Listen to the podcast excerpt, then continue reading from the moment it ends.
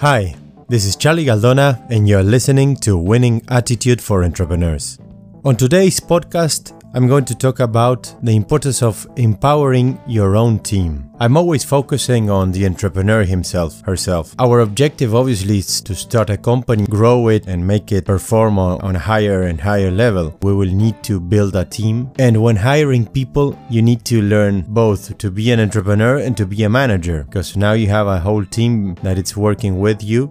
You need to learn to manage people. So you're not alone anymore. Obviously, you, you like the way you do things and, and and you probably want the team to, to try to do it that way, but they will want to do it their way. They will have their own knowledge from, from previous experiences and bring it to the company. The culture of the company will shift somehow because it's a human system. But what I wanted to talk about today, it's the importance of empowering your team. I hear a lot of stories of people that are jumping jobs and things like that. Maybe they don't want to be an entrepreneur, but they have a, an entrepreneurial spirit. So they are somehow entrepreneurs. They work as an entrepreneur from inside of the company and you want to hire those people and you want to have them really motivated because they will empower the whole team and they will push the limits of the company. So we need to understand obviously first the values of yourself as an entrepreneur, the values of the whole company and the shared values that they are bringing on board. Put yourself on their shoes for a moment and understand that on one hand they have this whole entrepreneurial spirit and freedom and they want their space. They are curious and learning permanently new stuff and want to to innovate, but on the other hand, they need to get a paycheck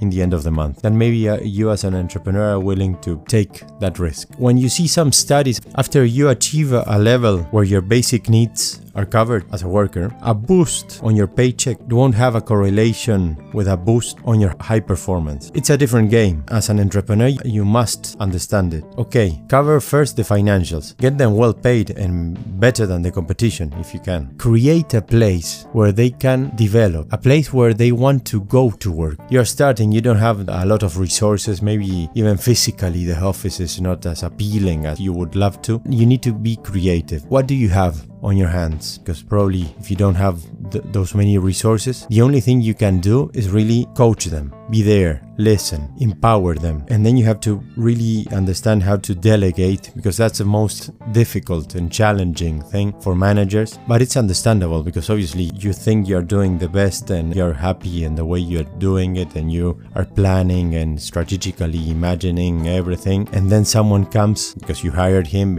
or her and, and they are better than you probably in, in, in that area and they start to suggest things and you're doubting and suddenly you start to see results. You have to really manage your emotional intelligence, you have to let go of that jealousy. You have to let go of that uh, ego of I'm the best in this. No, you have to empower them because the objective of this whole thing is that your startup, your company grows what I really encourage everyone to do is get yourself coached and try to empower your high performance as an entrepreneur and everything, but learn some coaching skills. It's very important to learn some coaching skills because you will need to coach your whole team. Maybe you want to make a career plan together with them and a personal growth plan. And at some point, they will jump somewhere else. And you don't need to be thinking now, okay, I will invest all this money and time and effort and trying to teach them the best of the best, and then they will go to the competition or whatever it is. No, you want to have the best of the best now. So you have to think about now. And you need to invest it. And you need to take that risk because you want to build this amazing place to work. And if it's really amazing, they will probably stay. You have the example of a, of a tree. If you want a big tree to develop, it needs space. If you plant it on a very small pot, you need to give this tree sun and water and nurture it. But if you really want him to grow, you need to give him space. Otherwise, it will stay like that. It will stay small. If you create this culture of co creation, of belonging, if you create this space where they can have the freedom to bring their best, the ability also to embrace failure when they fuck it up, try to fail fast, what we are always talking about from a, a more operational point of view. If you're able to do all of this, you will have the best of the best talent on board. This kind of people which are really talented and, and, and motivated and they want to create uh, real value. These kind of people are the ones that, that will make your company outstanding. And if you're not able to observe how they are dealing with clients or with problems and get some perspective. You don't need to micromanage anyone.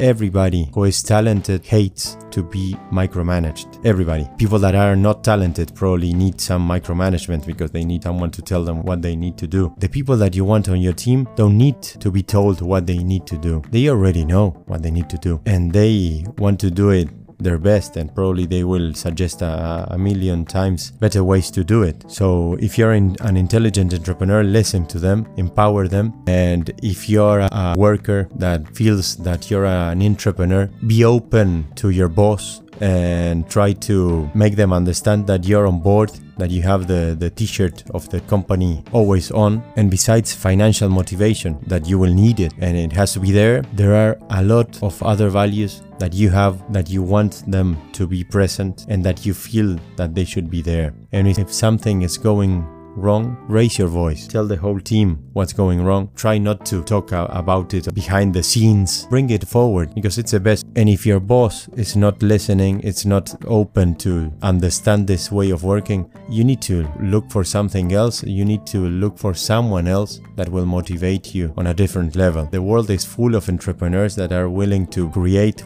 great places to work, amazing projects, adding great value and trying to really change the world somehow.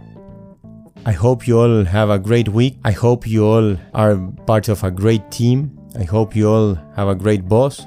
For the entrepreneurs listening, I hope you all understand the importance of building this whole thing, not because you're getting paid, but because you really want to go there, because you love it. Thanks for listening. I'm Charlie Galdona, and this was Winning Attitude for Entrepreneurs.